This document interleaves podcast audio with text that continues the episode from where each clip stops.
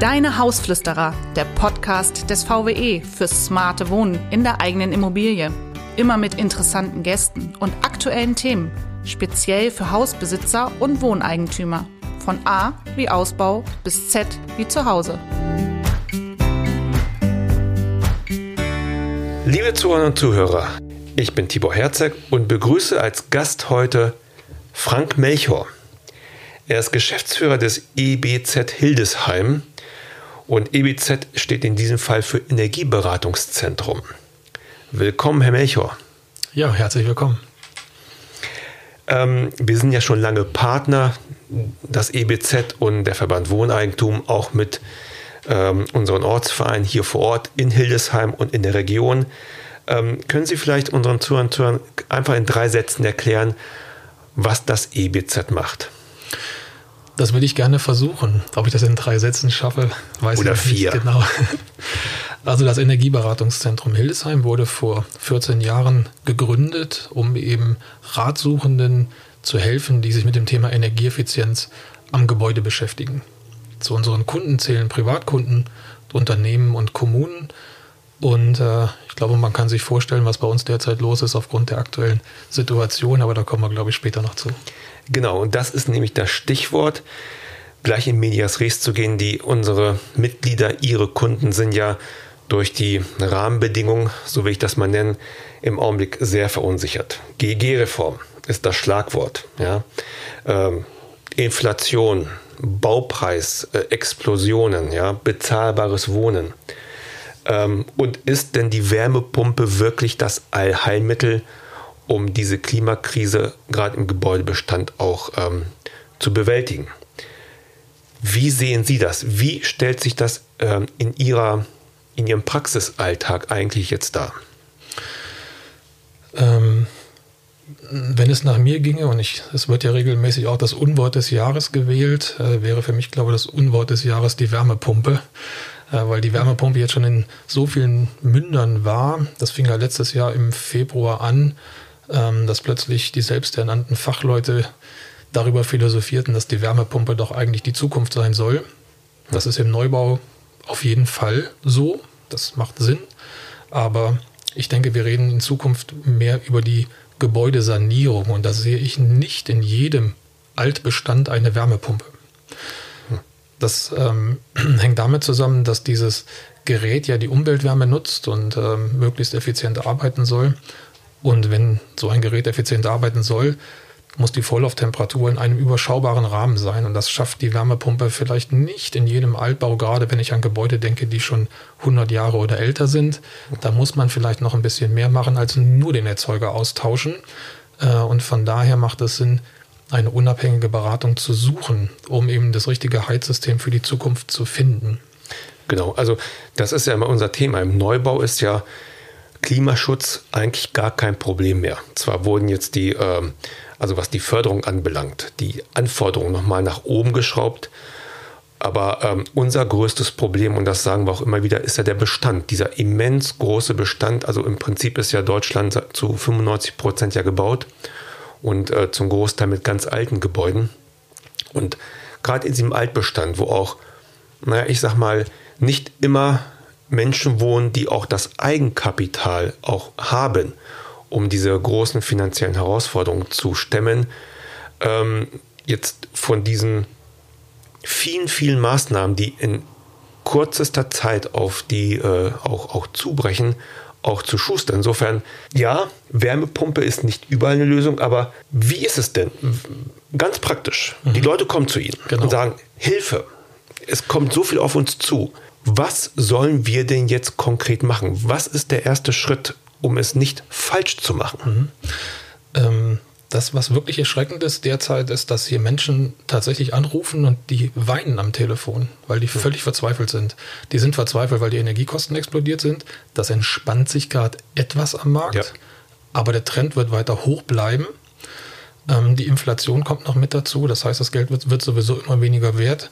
Und dann ähm, schlägt die Bundesregierung vor, wir müssen unsere Gebäude komplett energetisch sanieren. Wie soll das gehen? Wo kommt das Geld dafür her? Und ähm, viele Menschen sind halt jetzt an einem Punkt angekommen und sagen, ich, ich, ich weiß nicht mehr ein, nicht mehr aus und ähm, das sorgt dafür, dass wir eben nicht nur die klassische Energieberatung beim Kunden umsetzen, sondern dass wir die Kunden erstmal abholen müssen, dass wir derzeit eher therapeutische Maßnahmen machen, um die Kunden zu beruhigen, weil das mhm. ist das Allerwichtigste, meiner Meinung nach, jetzt Ruhe bewahren. Man hat ja gemerkt, ähm, wenn Sie sich den derzeitigen Stand anschauen, in der Diskussion um das GEG, das sogenannte Heizungsgesetz, ja. da, da, wird ja noch viel darüber diskutiert. Und das war ja sehr stark dereglementiert. Und es wurde gesagt, ab 1.1.24 äh, müssen, sobald eine Gasheizung ausgetauscht wird, zum Beispiel 65 Prozent erneuerbare Energien hinzugebaut werden.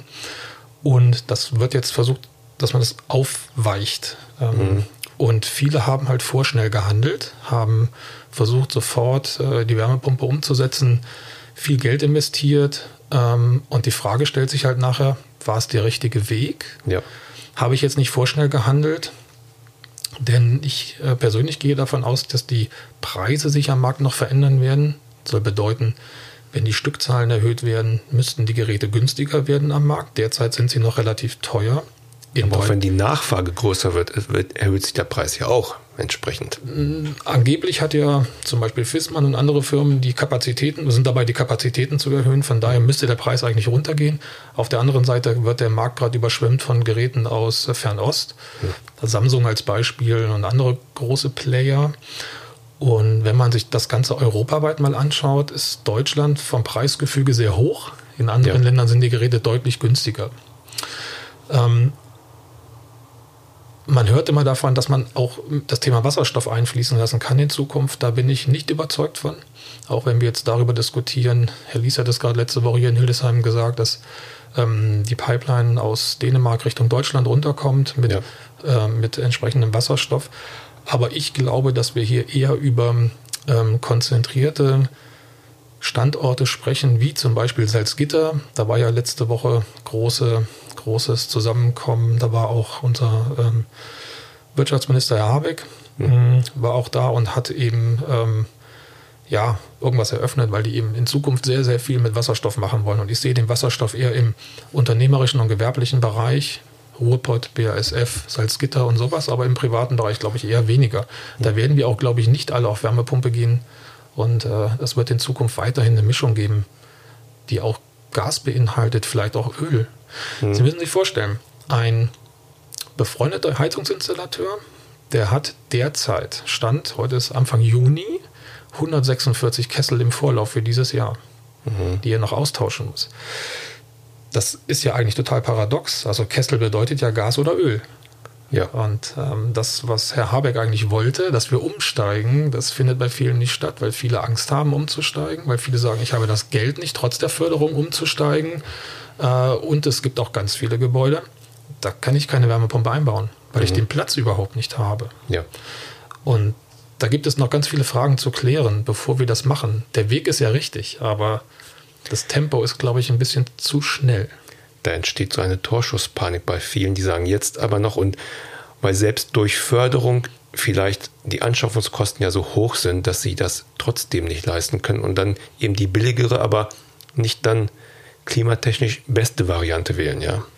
Das stimmt und vor allen Dingen muss man auch immer auf das Preisgefüge gucken. Wenn ich mir überlege, dass der Strompreis je nach Anbieter derzeit bei äh, um die 35 Cent liegt. Für Wärmepumpen gibt es oftmals Sondertarife, die liegen dann knapp unter 30 Cent. Ich glaube hier bei uns regional vor Ort bei 28 Cent. Und der Gaspreis liegt bei je nach Anbieter 10 äh, bis 14 Cent im Moment. Mhm. Und das ist ja so bei der Wärmepumpe, sie stecken eine Kilowattstunde Strom rein und bekommen dann mehrere Kilowattstunden Wärme raus. Und wenn ich mir jetzt vorstelle, so ein richtig altes Gemäuer. Ähm, und das möchte ich mit einer Wärmepumpe heizen, dann stecke eben eine Kilowattstunde Strom rein für, was weiß ich, 28 Cent und äh, bekomme hinten zwei Kilowattstunden Wärme raus, wenn es gut läuft. Ja, mhm. dann kann ich auch eine Gasheizung einbauen, weil der Gaspreis ist die Hälfte ja. derzeit. Das ist aber ja. alles Stand heute. Ja. Das ist immer ganz wichtig zu berücksichtigen. Wir wissen ja im Moment noch nicht, wie sich die Preise entwickeln werden. Mhm. Wir wissen nur, ähm, es wird bestimmt nicht günstiger. Und ja. eins ist auch klar, auf, die, auf den Gaspreis kommt noch eine CO2-Bepreisung. Ab 2027 soll die laufen. Ähm, wie hoch die ist, kann uns leider niemand sagen. Wir haben von dem Ministerium nachgefragt und äh, haben die Aussage bekommen, das wissen wir heute noch nicht. Das Problem ist nur, wie soll ich denn heute eine Wirtschaftlichkeit darstellen, wenn ich die Preise in der Zukunft nicht kenne? Also ist das alles ein bisschen Glaskugel schauen äh, und eine Prognose, wo man einfach davon ausgeht, man nimmt mal verschiedene Werte an und man schaut mal, wo die Reise hingeht. Ja, da kommen wahrscheinlich noch europäische Faktoren dazu. Ne? Mhm. Das europäische äh, EU-Gebäuderichtlinie äh, wird mhm. ja auch äh, gerade erneuert. Also da kommen ganz viele äußere Rahmenbedingungen, die man so gar nicht noch abschätzen kann. Und wie Sie schon sagten, gerade in der Übergangszeit mit der GG-Reform, jetzt haben wir das Thema Fernwärme noch. Ne? Vielleicht gibt es in einigen Kommunen noch irgendwie auch eine Fernwärmeanbindungspflicht, die dann kommt irgendwann mal. Die wird kommen. Und dann hat man in der Zwischenzeit vielleicht eine alte Heizung, die man austauschen muss. Mhm. Und dann hat man eine viel investiert und muss sich trotzdem in die Fernwärme anbinden. Also alles sehr schizophren und so unüberlegt, wie wir meinen. Da gebe ich Ihnen vollkommen recht. Also, Sie müssen sich das so vorstellen, ähm, wir haben jetzt ja von Herrn Habeck vorgesetzt bekommen, was wir machen sollen. Im nächsten Step geht es darum, Thema kommunale Wärmeplanung. Genau. Das heißt, damit kommt äh, ähm, ja, kommt die Bundesregierung jetzt auch wieder um die Ecke. Das heißt, die Kommunen sollen sich jetzt Gedanken machen und das innerhalb von einem Zeitfenster X, das sind nur wenige Jahre. Wo habe ich welche Wärmemengen und wie kann ich diese Wärmemengen in Zukunft zur Verfügung stellen? Jetzt haben aber ganz viele Menschen ihre Heizung spontan ausgetauscht. Aufgrund dieser aktuellen Geschichte, Stichwort 1.1.2024. Das heißt, wenn ein eine, eine, eine Kommune jetzt darüber nachdenkt, ein Nah- oder Fernwärmenetz aufzubauen, ähm, man aber feststellt, äh, ja, jedes dritte Haus hat gerade eine neue Heizung eingebaut, dann macht so eine Nah- oder Fernwärme keinen Sinn, weil diese Menschen werden sich da wahrscheinlich nicht anschließen. Das heißt, mhm. wir haben wieder den zweiten Schritt vor dem ersten Schritt gemacht. Ja. Und das finde ich eigentlich erschreckend. Also man sollte sich erst mit dem Thema Wärmeplanung beschäftigen. Wo werden welche Wärmemengen benötigt? Wie kann ich diese abdecken? Und macht es Sinn, die Menschen mit einzubeziehen? Mhm. Wir in Hildesheim werden das jetzt umsetzen ähm, mit dem örtlichen Energieversorger, um eben, weil er ein, ein, eigenes Fernwärmenetz betreibt und das groß ausbauen möchte. Ähm, ja, und dann werden wir sehen, was wo vielleicht geht. Und das muss ja nicht immer ein großes Fernwärmenetz mit vielen Kilometern sein. Man kann ja auch vielleicht straßenzügeweise einen, einen Wärmeerzeuger stellen, der eben dann 30, 40, 50 Häuser oder so äh, zum Beispiel mit Wärme versorgt. Also da gibt es viele Lösungen, aber naja, wenn man den, den, den falschen Schritt vor dem richtigen macht. Ne? Wie immer das gleiche Problem, erst planen, dann umsetzen oder erst denken, planen und dann umsetzen. Und häufig wird das Pferd dann wieder von hinten aufgezäumt mhm. mit Aktionismus. Und ähm, ja, wenn man bedenkt, dass durch den äh, äh, Emissionshandel dann weltweit das, was hier eingespart wird, woanders in die Luft geblasen wird, kann man wieder ein Fass aufmachen, was wir aber hier an dieser Stelle nicht diskutieren wollen. Da gebe ich ähm, Ihnen recht. ja, ähm, also ich hatte mit äh, Minister Lies auch im Vorfeld ein Gespräch, einen Podcast, das ist ja schon online. Und da habe ich ihn auch gefragt, ist denn überhaupt der Klimaschutz im Gebäudebestand und bezahlbares Wohnen unter einen Hut zu kriegen? Wie bewerten Sie das denn? Äh, also er meinte intelligent schon. Wie sieht das im Alltag, in Ihrer Praxis, in der Beratung, in der praktischen Umsetzung aus? wie kann man denn diese beiden großen Themen, die wir jetzt im Augenblick haben, ja, also wir haben kaum bezahlbaren Wohnraum, wird immer schwieriger, Klimaschutz im Gebäudebestand, ja, ein Drittel der CO2-Emissionen entstehen durch den Gebäudebestand. Wie oder kann man überhaupt und wenn ja, wie diese beiden Themen mhm. aus Ihrer Perspektive unter einen Hut bringen? Also da muss ich äh, auch noch mal was sagen. Meiner anderen Funktion, die ich habe, ich bin mhm. im äh, Vorstand des Bundesverbandes Altbauerneuerung ja. mit Sitz in Berlin. Diesen Verband gibt es äh, seit 54 Jahren und den gibt es ja nicht ohne Grund, weil wir alle wissen, Altbausanierung ist die Zukunft. Das Ganze macht Sinn. Ähm, man muss die Substanz erhalten und dann kann man über Energieeffizienzmaßnahmen nachdenken, die man intelligent streut. Und äh, dafür gibt es auch Förderprogramme am Markt, die man mitnehmen kann. Ob die richtig sind, ist ein anderes Thema. Äh, das wird das nächste Thema unseres Podcasts werden, das Thema Förderprogramm. Das werden wir noch weit ausbreiten. Also, liebe Zuhörer, Entschuldigung, unterbreche, mhm. das wird noch ein wichtiges Thema werden. Förderprogramme, ganz wichtig. Wo bekommen wir das Geld für all die Maßnahmen her? Mhm. Das Geld zu bekommen, ist oftmals sehr kompliziert. Ich wäre dafür eine Vereinfachung, äh, denn wenn wir uns mit Gebäuden beschäftigen und äh, wenn Sie jetzt zum Beispiel nur eine Heizung austauschen, dann werden Sie ja CO2 reduzieren im Idealfall. Wenn Sie die Gebäudehülle dämmen, werden Sie CO2 reduzieren. Und äh, ich finde, wir sollten uns wieder daran orientieren. Wenn ich CO2 reduziere, bekomme ich eine Förderung und nicht mit irgendwelchen Mindestdämmstoffdicken, mit denen ich da hantieren muss. Mhm. Das finde ich, äh, ist, glaube ich, nicht ganz zeitgemäß. Aber die Sanierung des Bestandes ist ganz wichtig, denn der Bestand ist ja gebundenes CO2. Da stehen ja Gebäude ja. seit Jahrzehnten, seit Jahrhunderten und äh, die mhm. sollen da möglichst auch noch lange stehen bleiben. Ja. Und wenn Sie jetzt darauf anspielen, wie kann man äh, bezahlbaren Wohnraum schaffen und gleichzeitig Gebäude sanieren, äh, muss man vielleicht darüber nachdenken, dass wir äh, serielle Sanierungsmethoden versuchen anzuwenden, dass man großflächige Dinge schaffen kann, die eben in den Investitionskosten möglichst günstiger sind, weil die Baukosten derzeit so extrem gestiegen sind, auch im Bereich mhm. der Stundenlöhne. Das ist nicht nur das Material, das ist ja auch der Stundenlohn, denn ja. alle wollen ja mehr Geld verdienen derzeit, ja. ja. Mal eben 10% mehr Lohn. Das muss man ja alles weitergeben an den Endkunden und dadurch wird natürlich das Sanieren teuer.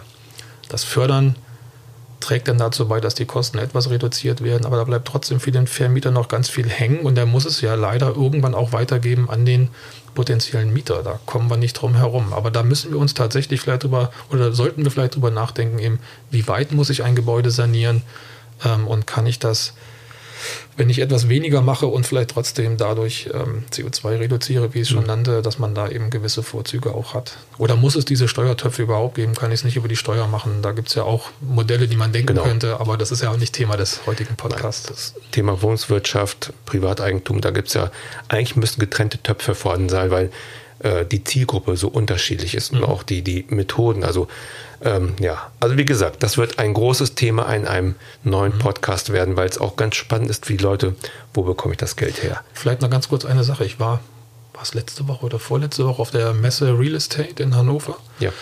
Äh, und da ging es ja sonst immer um das Thema Neubau. Ne? Neubau ist total sexy und Neubau mhm. brauchen wir und ganz, mhm. ganz viel. Und äh, das war dieses Jahr ganz anders. Da ging ja. es um das Thema Altbau und Altbausanierung. Und das konnte plötzlich auch jeder, was ich mhm. auch sehr spannend fand. Wer letztes Jahr noch einen Neubau gemacht hat, kann plötzlich auch Altbausanierung.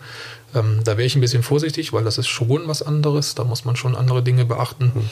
Ähm, aber dafür kann man sich ja beraten lassen. Da gibt es ja entsprechend viele gute Berater. Genau. Das ist nämlich genau das nächste Stichwort wenn die, was müssen die Leute, wenn sie den Tipps geben würden? Schritt 1, 2, 3, 4. Wie muss man vorgehen, wenn man ein altes Gebäude hat, ein mhm. Familienhaus? Mhm. Das kauft man sich als junges Paar und das möchte man sanieren. Wie muss man ganz pragmatisch vorgehen? Mhm. Ähm, da wir derzeit über hohe Baukosten reden, hohe Investitionskosten in der Sanierung und hohe Zinssätze, würde ich als erstes sagen, nicht immer alles glauben, was der Makler erzählt. Die okay. wollen natürlich das Objekt loswerden, ist klar, damit verdienen die ihr Geld. Zur Besichtigung immer einen Fachmann mitnehmen. Einen Architekten, Bauingenieur, Energieberater, am besten einen Energieberater, der auch ein, äh, im Bauwesen irgendetwas studiert hat, um eben das Gebäude zu begehen. Ja. Ähm, dann kann man schon mal erste Aussagen treffen, ob die Substanz in Ordnung ist, weil das ist ja ganz wichtig für die weitere Sanierung. Äh, und welche Optionen hat man vielleicht im Bereich der Sanierung? Ähm, der nächste Schritt wäre dann natürlich eine Energieberatung für ein Gebäude umzusetzen, die auch entsprechend gefördert wird, damit man dann die Fördermittel generieren kann. Meiner Meinung nach wäre es sowieso ganz interessant, wenn man äh, jedes Gebäude in Deutschland müsste eine Energieberatung bekommen und das in den nächsten von mir aus fünf Jahren. Warum mhm. sagt die Bundesregierung nicht mal so etwas, ne? um eben ja. zu schauen, welche Potenziale stecken denn wo äh, und dann kann man nämlich auch anfangen hochzurechnen. Mhm. Da gibt es ja aktuell von der KEA, von der Klimaenergieagentur Niedersachsen, ein Programm, wo Einfamilienhäuser aber auf einem, wie ich finde, recht einfachen Niveau beraten werden. Und mhm. das geht dann nicht, es geht um Energieeinsparmaßnahmen, also es ist keine richtige Energieberatung.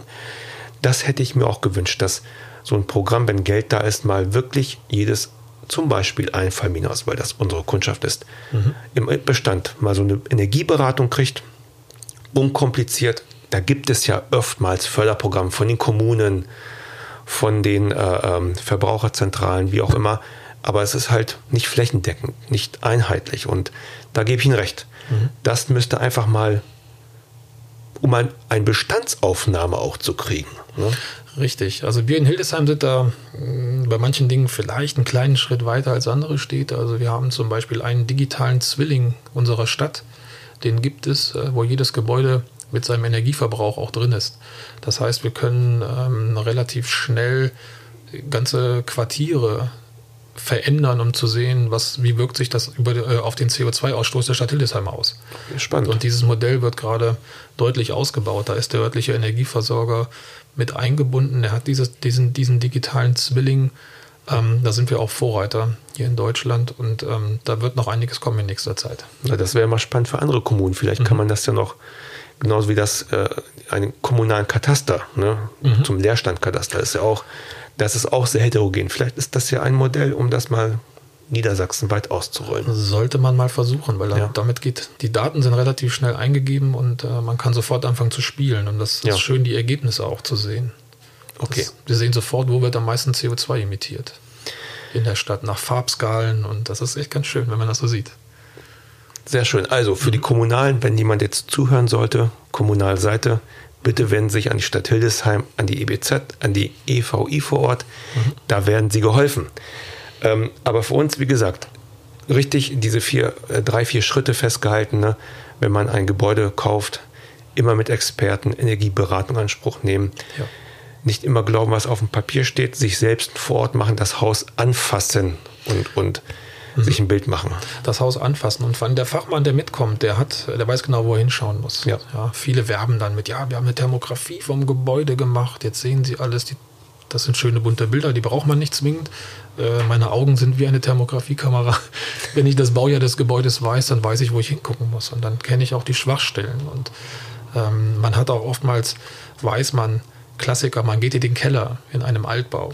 Und dann Viele wundern sich immer, warum bleiben Sie denn jetzt stehen, Herr Melchior, wenn ich die Treppe runtergehe? Ich sage, ja, ich muss erstmal meine Nase, ich rieche jetzt ein bisschen. Und äh, okay. manche Dinge merkt man, hier muss irgendwo was sein und dann geht man so ein bisschen auf die Suche und dann findet man irgendwo eine Holzvertäfelung oder irgendwas und die sollte dann natürlich abgemacht werden. Detektivarbeit. Sozusagen. Im Einzelfall. Ja. Aufwendig. Genau. Immobilientherapeut. Vielleicht ist das ein neuer Titel. Mhm. Immobilientherapeut, auch gut. Ähm, dann würde ich gerne zum Abschluss eine vielleicht ketzerische Frage stellen. Ähm, für einen Immobilientherapeuten mhm. und Energieberater. Lohnt sich denn das Sanieren von Altbeständen überhaupt? Also wirtschaftlich. Man hat ja teilweise Aussagen, dass sich ähm, eine Sanierung über den Lebenszyklus einer Immobilie noch nicht mal amortisiert oder man hat Zahlen von 40, 50, 60, 80 Jahren im Raum. Ja, also lohnt sich das denn überhaupt? Oder muss man fragen oder differenzieren wirtschaftlich und moralisch? Ja, die Frage nach dem lohnt sich das, hm. ist tatsächlich nicht ganz so einfach zu beantworten. Ähm, ich möchte mal vielleicht mit einem anderen Beispiel anfangen. Ähm, wir beraten auch Unternehmen. Und äh, bei Unternehmen war das vor vielen Jahren noch so, wenn sie dort hingekommen sind und äh, sie haben gesagt, Mensch, ich bin hier als Energieberater und ich möchte Ihnen helfen. Dann saß die Geschäftsführung gegenüber und hat gesagt, ja, alles, was länger dauert als sechs Monate über den ROI, interessiert uns nicht. Hm. Dann habe ich mein Buch immer zugeklappt und habe gesagt, ja, dann kann ich glaube ich wieder nach Hause gehen, weil sechs Monate ist sportlich. Ja. Heute kommen die Unternehmen und sagen, hätten wir das damals mal gemacht, was Sie uns da hätten vielleicht vorgeschlagen, dann wären wir jetzt besser dran, ne? aufgrund der gestiegenen Energiepreise, die wir jetzt haben. Im Privaten ist es natürlich so, dass man hm, auch sagen muss, klar, die Preise sind gestiegen, eine Amortisation ist jetzt nicht innerhalb von fünf oder zehn Jahren, in den meisten Fällen zumindest nicht zu bewerkstelligen. Das kann durchaus länger dauern. Und ähm, man muss sich ganz klar damit auseinandersetzen, wer bewohnt diese Immobilie, also wie alt ist diese Person, bleibt die Immobilie vielleicht in Familienhand, also die Kinder möchten mhm. sie weiter nutzen oder wird sie später veräußert. Ähm, und dann kann ich mir überlegen, was ich an dem Gebäude vielleicht mache. Ähm, aber Energieeffizienz ist ja nicht nur das einzige Thema, finde ich zumindest. Also wir reden auch über Wohnkomfort. Und was mhm. ist es mir wert, den Wohnkomfort zu steigern, wenn ich plötzlich wärmere Außenwände habe, äh, wenn ich die Heizung runterdrehen kann, wenn ich mich einfach wohler fühle in meinen vier Wänden. Es zieht mhm. nicht mehr so. Das sind ja alles Dinge, die der eine sagt, das ist mir nichts wert. Viele sagen, das ist mir ganz viel wert. Mhm. Ähm, somit eine pauschale Aussage zu treffen, ist, es, ist, es ist tatsächlich schwierig, aber es gibt viele Maßnahmen, die sich doch in einem überschaubaren Zeitfenster amortisieren ähm, und natürlich auch den Wert der Immobilie steigern. Und äh, auch da ist ja gerade ist auch gerade ein großes Thema. Menschen, die sich für die Altersvorsorge damals ein Haus gebaut haben und ähm, jetzt von der EU ja gesagt wird, wenn das Gebäude einen nicht so guten Effizienzstandard hat, ja. sollte man es in Zukunft sanieren. Und äh, da sagen jetzt natürlich viele, wie soll ich das denn machen? Äh, vielleicht verkaufe ich es, dann sagt der Käufer, naja, du, ich muss noch viel Geld investieren, mhm. die Heizung ist auch nicht mehr so toll, jetzt gibt es noch weniger Geld. Also was mhm. da gerade passiert, das ist ja die Entwertung und das ja. einer Immobilie und das finde ich gerade auch nicht ganz glücklich. Ähm, aber auch da sollte man sich nicht verrückt machen lassen. Ganz entspannt bleiben, sich den Fachmann suchen. Es gibt immer Möglichkeiten, um das ähm, auch gut darzustellen in Form eines Energieausweises, dass man vielleicht gar nicht in einer schlechten, so schlechten Kategorie ist, wie man eigentlich denkt. Genau, und vielleicht mit kleinen Maßnahmen auch größere Wirkung erzielen, als man glaubt. Ja. ja, und Sie müssen einfach nur mal sehen, was haben wir denn geschafft in den letzten Winter? Also ja. die meisten haben ja gar keine Effizienzmaßnahmen umgesetzt. Die haben einfach nur mal darauf geschaut, wo kann ich Energie sparen, indem ich hm. nicht überall das Licht brennen lasse, die Heizung ein bisschen zwei Grad weniger äh, Raumtemperatur mir gönne oder andere Kleinigkeiten. Hm. Das fängt bei einem selbst an. Ich meine, wir sind schon sehr verwöhnt. Das muss man auch mal ganz klar sagen. Also ich kenne das äh, beispielsweise von meinen Eltern, die sitzen auch bei 25 Grad im Wohnzimmer im Winter, ne? wo ich sage, ich kriege fast gar keine Luft im Raum. Äh, auch die haben diesmal äh, die Temperatur runtergedreht und festgestellt, das geht ja komischerweise doch. Und wir haben sogar Menschen, die haben bei uns, mit denen haben wir telefoniert und die haben gesagt, Mensch, ich habe schon lange eine Solaranlage auf dem Dach, also Solarthermie für Warmwasserbereitung. Ich habe die Heizung noch nie abgeschaltet, jetzt zum ersten Mal und das geht ja tatsächlich im Sommer. Das hätte ich ja nie erwartet. Hm. Also es sind die ganzen vielen Kleinigkeiten, die man ja. erstmal umsetzen kann. Damit spart man schon so viel und dann kann man sich mit der Gebäudehülle noch beschäftigen. Und auch hier natürlich dann die Frage, was mache ich da? Hm. Habe ich viel Fensterflächen und wenig Mauerwerk, dann würde ich vielleicht die Fenster eher austauschen, als die Wand zu dämmen. Und das sind so viele Dinge, die halt individuell pro Objekt dann zu bestimmen sind. Genau. Also auch da unser Rat, nutzen Sie eine qualifizierte Energieberatung, nicht schriftlich, nicht am Telefon, sondern immer am Objekt selbst. Das ist auch unser Credo. Das Haus ist genauso wie der Mensch, der da drin wohnt, ein Individuum mhm. und muss individuell be bewertet, begutachtet werden um dann auch wieder individuelle Maßnahmen auch zu planen und umzusetzen. Genau. Ja, wunderbar. Herr Melchor, ich danke Ihnen ganz, ganz herzlich äh, für diesen Podcast und ähm, das war's auch heute schon wieder. Eine neue Folge des Podcasts Deine Hausflüsterer.